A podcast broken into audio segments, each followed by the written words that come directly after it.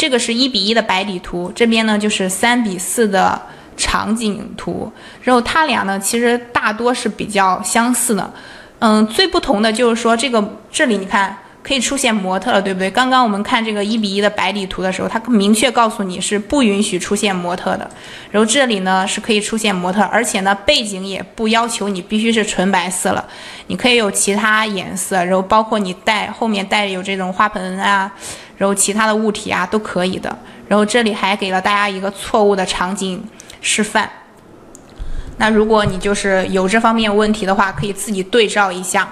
好，接下来的内容和这个一比一的白底图都是一样的，我不再给大家一一的去念了。OK，我们来看一下这个视频这里，这个产品视频呢比较小，我拉大一点。好，现在大家应该能看清楚吧？它在营销图下面，在这个地方比较小一点。那这个产品视频要不要加呢？其实我们是建议大家把它加上的，因为就是相比你这个文字和图片，你的产品视频它所表现出来的内容肯定是更加的丰富立体，然后更加的有感染力，对不对？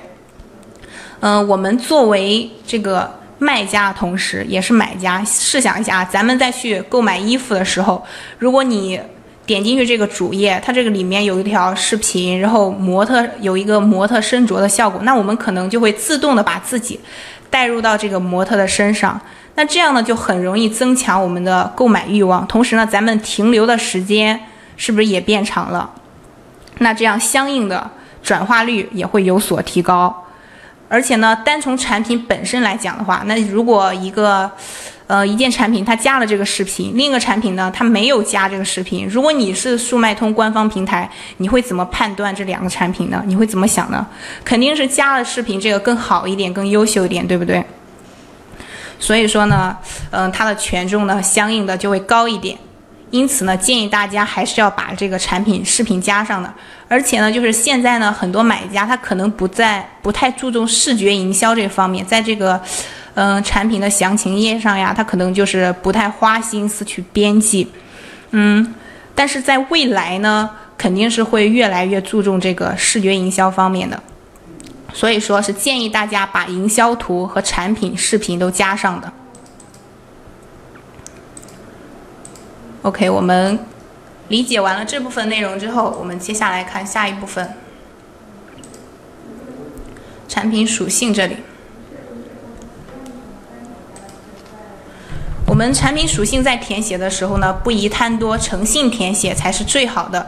如果你的这个材质只有涤纶的话，这个是针对这个卖衣服来说的啊。如果你的这个材质只有涤纶，然后你却就是连涤纶、羊毛都勾选了，那这样的话，对于进店的买家来说是一种欺骗的行为。同时，对卖家来说呢，你这个对咱们来说流量肯定也是不精准的，对不对？